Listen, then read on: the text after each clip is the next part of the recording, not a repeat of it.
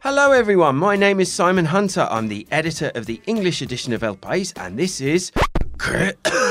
Oh no. A podcast from El País that is determined to wash its hands thoroughly in the soapy froth of the Spanish news. Whether you're teletrabajando, auto aislando, or like me, recuperándote, we are here for you. Seremos vuestro gel antibacterial. So sit back, relax, and let us break down all the Spanish stories that make you say, What do you mean there's no toilet roll left? Today is March the 10th, 2020, and I'm here as ever with my virus free colleague, Melissa Kitson. How are you, Melissa? I'm good. I'm virus free. How's your stockpiling going? Good. We did do a, a, a little selection of of the necessities, wine and, and vermouth. And some, You bought a lot of tea as well. well, tea. Can't go past tea. And some chickpeas. And how's Juan bearing up? Is he at home with a in, sitting in a plastic bag, or what's he doing? He's he's at home, but he's. Uh, he- I'm worried that I won't be let back in, having you know contact with the outside world. And Yes, absolutely, and a few cases close to home. Uh, all right, well, we've got a lot to get through this week, so let's start, as always, with a bit of correspondence. You can find me on Twitter at Simon in Madrid. You can also use the hashtag QuePodcast, or you can email us at EnglishEdition at elpais.es. Tell us where you're listening from, why you're listening, and suggest topics for us. And please leave us a review on iTunes or wherever you get your podcast from, and share this episode on social media. Get the word out, please. Uh, we heard, as always, from one of our podcast heroes, uh, Mr. Alan Jones, at Mr. Alan Jones on Twitter. He says, obviously, hashtag Qué Podcast can't ignore the coronavirus situation, but how about finding time for the new El País subscription model too, and perhaps the future funding of news? So, yeah, there's, like I said, there's a lot going on this week, just on the week uh, where we're really kind of plunging into the coronavirus. Um, uh, crisis, um, El País has launched a subscription model. so, coincidence? Who, who knows? For now, the English edition is not um, behind this model. We are currently still free to access, but from now on, uh, if you're accessing the Spanish site, you'll get 10 free uh, articles a month, and then you'll have to sign up. It's uh, uh, the initial offer is one euro for the first month, and then from then on, the basic um, subscription cost is 10 euros. So yeah, so El País opted to go for this what they're calling uh, a porous model. Uh, El Mundo, um, our great competitor, has already launched. Well, a few months ago now, has already launched um, a, a its own subscription model, but that's more sort of focused on certain content being paid, so uh, opinion articles, for example. But uh, El País has opted to go down the route of you know ten free views a month, and then after that you're going to have to start paying. And at some point we will roll it out.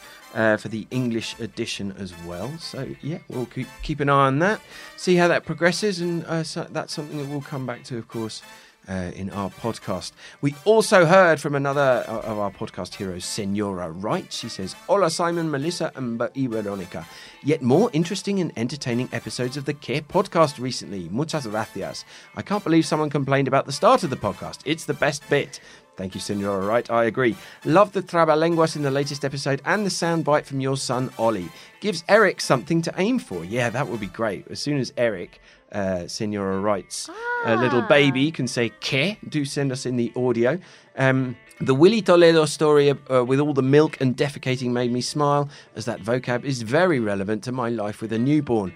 Great to hear more A level students using the podcast, and what a well written letter in Spanish from the latest student. So great to hear from you, Senora Wright. I hope you are, sounds like you're taking very well to motherhood, uh, and glad that you're um, still tuning in and listening. The Willy Toledo story, just to give a little update, uh, was dismissed. Uh, uh, that, that it was thrown out of court.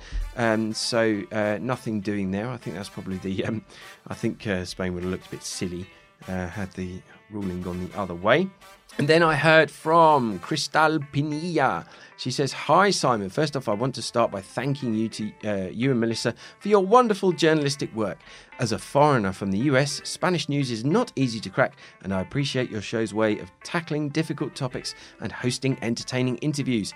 I am a journalist from Miami, Florida, that has been living in Madrid for a few months now, and I quickly realized how important it was going to be for me to switch up my go to news outlets if I wanted to be aware of what was going on around here and in Europe. Finding your podcast has been a wonderful supplement for that quest, and I just wanted to say thank you. I've been binging episodes whenever I get a chance during my commutes and free time. Then she proceeds to ask me for a job, which is uh, perfectly fine. Thank you, thank you for that, Cristal. This is uh, we're getting quite a lot of um, requests for internships and uh, and jobs coming through the uh, podcast, which is great. She says, "Thank you so much for taking the time to read this message, and I look forward to hearing from you." P.S. One of my all-time favorite words in Spanish is deambular, specifically deam- deambulando con frecuencia, wandering frequently. And my least favorite word is ibuprofeno. All the best, Cristal Pinilla. So thank you very much for that, Cristal. Then we heard from Juana Olaya. Hello, Simon, Melissa, and Veronica. My name is Juana Olaya. I am Brazilian, but I have Spanish nationality because of my father. Currently, I live in Brazil. But with the current government, I've been thinking more and more about moving to Spain. So I started researching more about my future country, and I found your podcast, and I am loving it. But something that worried me and worries me more is the advance of the extreme right in Spain. And if I can give advice to the Spaniards, please flee the conservative extreme right. We are with the Bolsonaro government and we are going from bad to worse. That said, I love your podcast. I think in two days I heard almost two seasons. Keep it up. Hello from Brazil and kisses. Well, thank you very much for that, Juana. That's two two seasons in two days is, is pretty good going. So I hope you're enjoying it. And we heard from a, uh, former correspondee uh, at El Caballer on Twitter, um, whose, whose name is the slightly more prosaic Brian. Uh, he says, Hello, Simon and Melissa. Learned a new word today, rocambolesco. That one was very popular, wasn't it? Thanks for sharing. I'll try to work that into a con- conversation sometime soon. Simon, I agree, I agree. Chapucero is a great word too, muy actual. It brings to mind my own country, the USA, and our great leaders' efforts to deal with the coronavirus. Although the great freakout seems only to be beginning, I would be interested in some coverage of the impacts of the virus's spread on Spain's tourism industry. In a first, I just spent a fortnight on Mallorca with the family. I'd never seen what low season was like. This might be a year of low season. By the way, one of my favourite words in Castellano are peregrino and ensimismado. Ensimismado, Veronica? Ah, so all caught up in yourself. Oh, that's a great word. Ensimi- oh, I see. So ensimismado. I get it. Oh, that's great. That's a great word. I'm learning some really good vocabulary from these uh, listener messages. All right. So um, I just wanted to say thank you for my book recommendations ah, from, from last week that I have. I'm halfway through Porque pido un gin tonic si no me gusta. oh, so it is a real book. It is a real book. and I've got Frontline Madrid in in my Kindle ready to go. So Oh, great. yeah, those were the recommendations Yeah. from last week from Mythical Secret, Chris Thompson, and from someone else. yeah, that's great. Oh, fantastic. Well, I'm glad to hear it. All right, well, there is really only one thing that we could possibly talk about this uh, week. And uh, first of all, I would like to point out that I do not have coronavirus. I do have, I have had a very bad cold and a cough. It's probably the worst time to get sick. So, Melissa, take it away. Time to get ill. For the first time since the beginning of the coronavirus outbreak in Spain, health authorities have admitted that the situation has changed.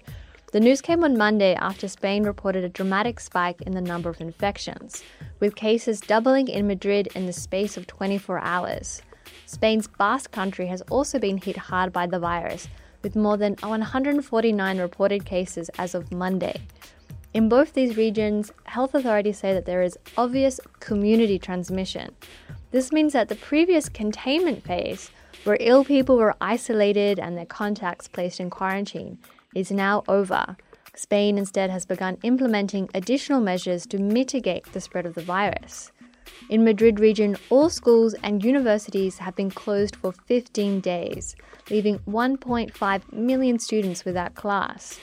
Another 55,000 students in the Basque province of Alava have also been affected by the school closures.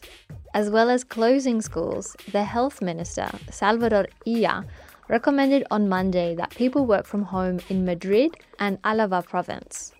Before the announcement was made, companies such as Vodafone, Bankia, El Corte Inglés had already begun asking some staff to work remotely. The health minister has said that the outbreaks in the rest of Spain are under control, but recommended people take precautions such as limiting unnecessary journeys and avoiding busy locations. A funeral in the city of Vitoria in Basque Country has caused one of the biggest outbreaks of the virus in Spain. More than 60 people who attended the funeral, as well as their close contacts, have tested positive for the coronavirus. Around 38 of the funeral guests came from Haro, a town in the neighboring region of La Rioja. On Monday, civil guard officers turned up in protective gear to tell a dozen residents in Haro that they must stay inside their home to stop the spread of the virus. If they failed to do so, they could face fines of up to 600,000 euros or even be arrested and transferred to a hospital under police surveillance. In Madrid, most of the new infections can be traced to a senior center in the town of Valdemoro. 16 people, including staff and workers, have contracted the virus at the senior center, and two have died. In response to the outbreak, the regional government ordered 213 private and public senior centers to be closed. Meanwhile, in the Basque Country, the biggest concern is the fact that several health workers have been affected, as the spread of the virus among this group could lead to staff shortages at hospitals in the event of a surge in infections. At the time of recording on Tuesday, there are more than 1,230 infections, with 74 people in intensive care and 31 confirmed deaths. But at the rate that the virus is spreading, these figures may have more than doubled by the time the podcast comes out. Yeah, I'm glad you said that, actually, Melissa. That was the first thing I was going to say. That this has been such a fast-moving story, and it's been very hard to keep up with the uh, to keep up with the um, figures. And by the time this podcast goes out, um, we'll be probably looking at a, a, a very um, different situation.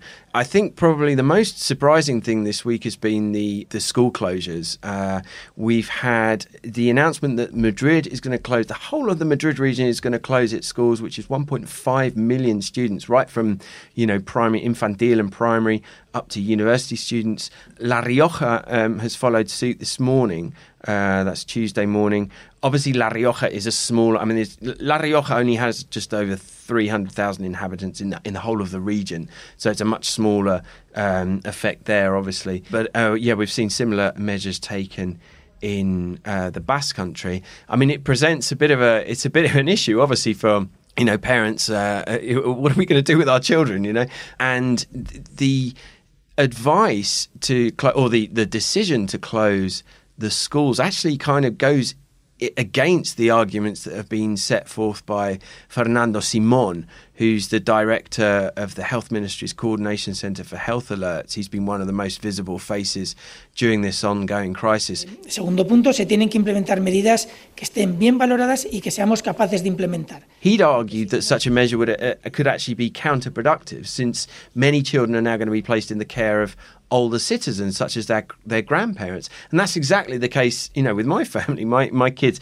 Even though the the closure doesn't start till Wednesday we've decided to keep them both home because my son's had a temperature and he's got a cough. So it's better that he doesn't you know he doesn't go anywhere. But of course he's with he's with my grandparent mm-hmm. he's with my his grandparents now with with my my in-laws. And you know there's still there's there's two great grandmas in our family as well. And so obviously they are you know more more so than my than my in-laws, but the great grandmas are certainly within the you know the at-risk group, which is uh, the elderly, as we've seen, you know, in Spain as in other countries. It's been the elderly uh, mostly who have been the, the victims of this uh, novel coronavirus. It's interesting as well to see companies suddenly scrambling to introduce um, telecommuting or, or, you know home working um, because that is some culturally that is not something that's very widespread uh, in Spain Um, from Wednesday, we will be doing it here at El País. We will be working from home. Today is a kind of rehearsal day for the people that run the website. We're, we're fine, aren't we? we're, we're used to working from home for all sorts of reasons, um, mostly because, you know, when obviously when things, big things happen, we need to be able to jump on them from home. Uh, uh as you all know, uh, we're just a small team, so we will be quite happily working from home.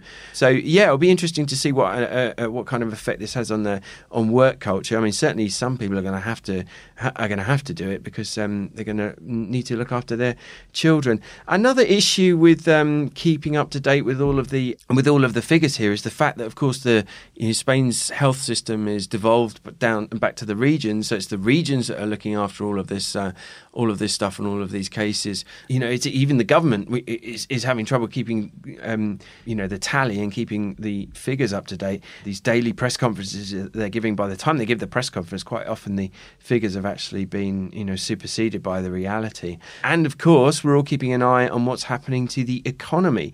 Um, the IBEX 35, which is Spain's blue chip index, gave up nearly 8% on Monday, which is the biggest loss since the day after the um, Brexit referendum back in 2016.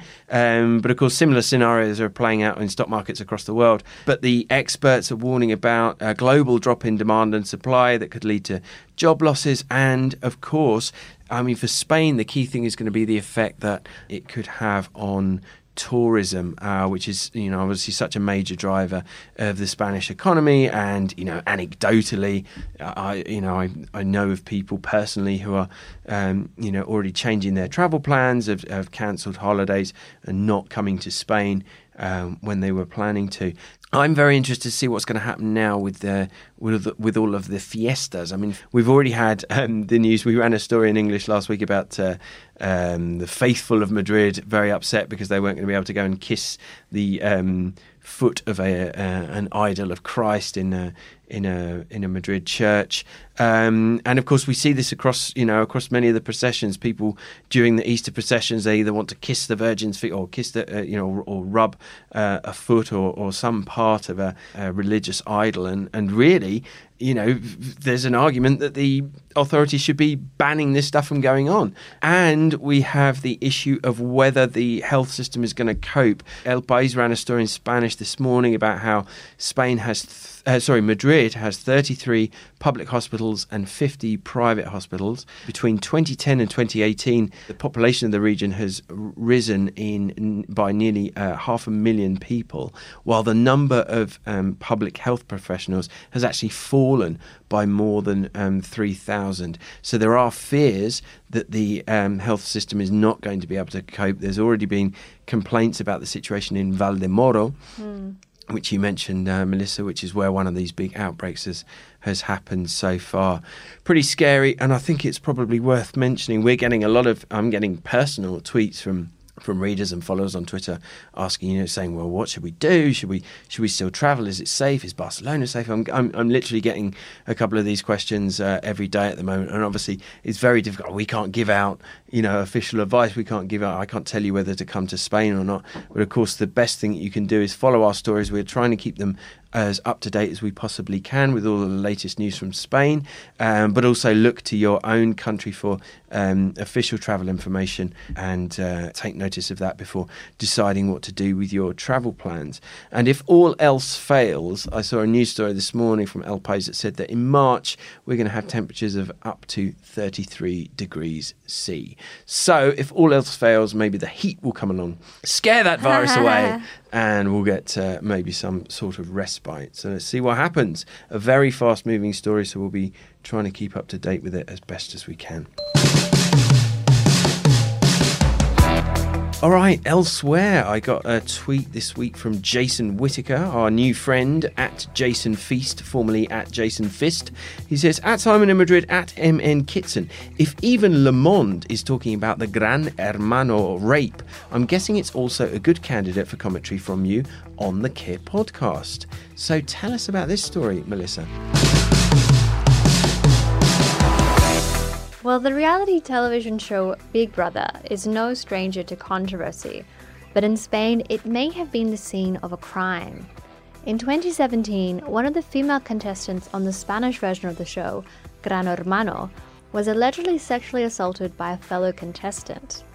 Carlota Prado had formed a relationship with Jose Maria Lopez during the filming of the show, but one night in the Big Brother house, he allegedly had non consensual sex with her when she was drunk and unconscious. After the alleged sexual assault, the two contestants were left to spend the rest of the night together. They even shared breakfast. In fact, they were not separated until the evening of the next day, when Carlota Prado was filmed watching a video of the incident. Hundreds of people worked on the popular television program, and dozens would have seen what happened. So, why did no one enter the room when they first suspected something was wrong?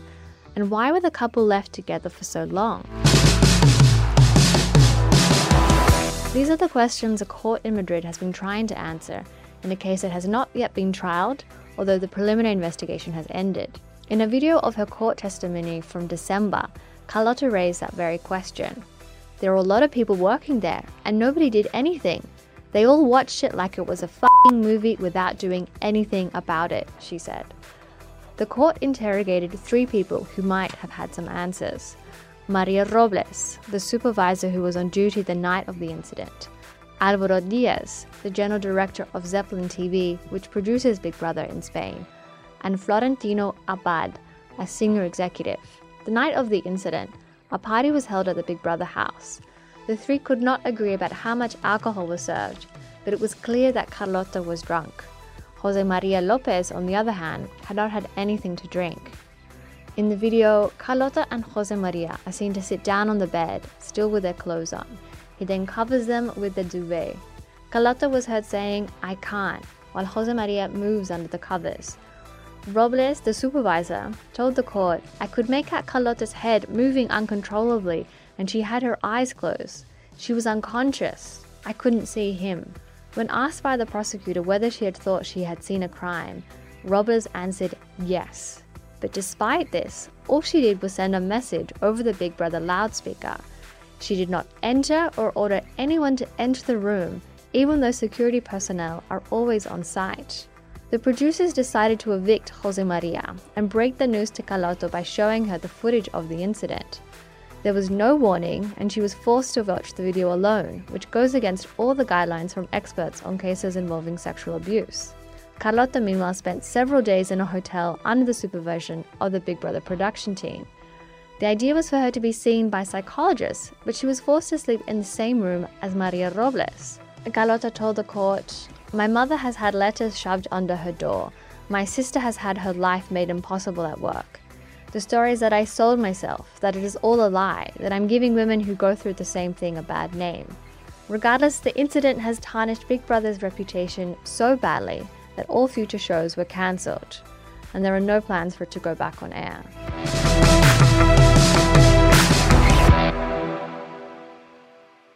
I think that's one of the most surprising elements of this story is that Big Brother's actually was still going in Spain until very recently. I was looking it up. Apparently, as of December 2019, there have been 29 seasons of the show. Um, the first one, I think, because it started, all, all, this kicked off the, all the Big Brother shows around the world started in about the year 2000, if I remember rightly.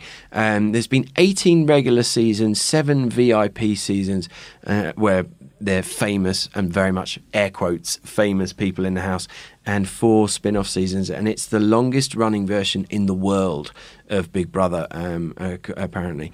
Uh, you know the first thing this made me think of i read this great book by a british um, comic and playwright called uh, ben elton uh, it was a 2001 book so he got in there really early and it's called dead famous and it's a book about the mur- uh, murder in the big brother house it's a fantastic book mm. but um, really uh, you know it's, it's it's kind of he was sort of foreshadowing what was gonna what was potentially going to happen here. And the fact I think that the really shocking part of this story is the way that the way that it went down, the way that they played the producers played back to this girl, um, you know, a video of her of her alleged uh, assault, um, with no one else in the room with her, just you know, as as if it were a part, another part of the TV show. So um, a line uh, was definitely crossed there in terms of what what goes in you know what what's acceptable in, in reality TV.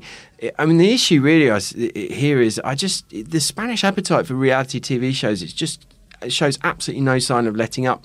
We've made fun of Salvame plenty of times uh, on this podcast um, previously. But the, the problem with this kind of television is it's just such cheap TV. But it's, you know, people find it absolutely compulsive um, and it makes an absolute fortune for a, channel like Telecinco, um, which was recently plumbing new depths with that. Um, that show called La Isla de las Tentaciones, where it's basically a, a bunch of couples get put on an island, they get separated, and then they're just basically, you know, tempted to have affairs with, um, you know, people that are sent in by the producers of the show. So again, it was, you know, it was a show that everyone was talking about, and it was a complete runaway success. So yeah, pretty, um, pretty depressing outlook there on terrestrial TV in Spain, um, which is why I very rarely watch it. All right, so let's wrap up there, episode 8 of season 4. My name is Simon Hunter. I'm Melissa Kitson. And this was ¿Qué? A podcast that tries to explain what happens in Spain to those of us who sometimes get a little bit lost in translation. This is an El País production. It was recorded right here in the Madrid newsroom under the sporadic expert guidance of Veronica Figueroa, and you can listen to it on your favorite podcast app. You can also request it via Alexa, Siri, or your Google Assistant. All things being equal, We'll be back next week with a brand new host of issues. Thank you for listening. Adios. Ciao.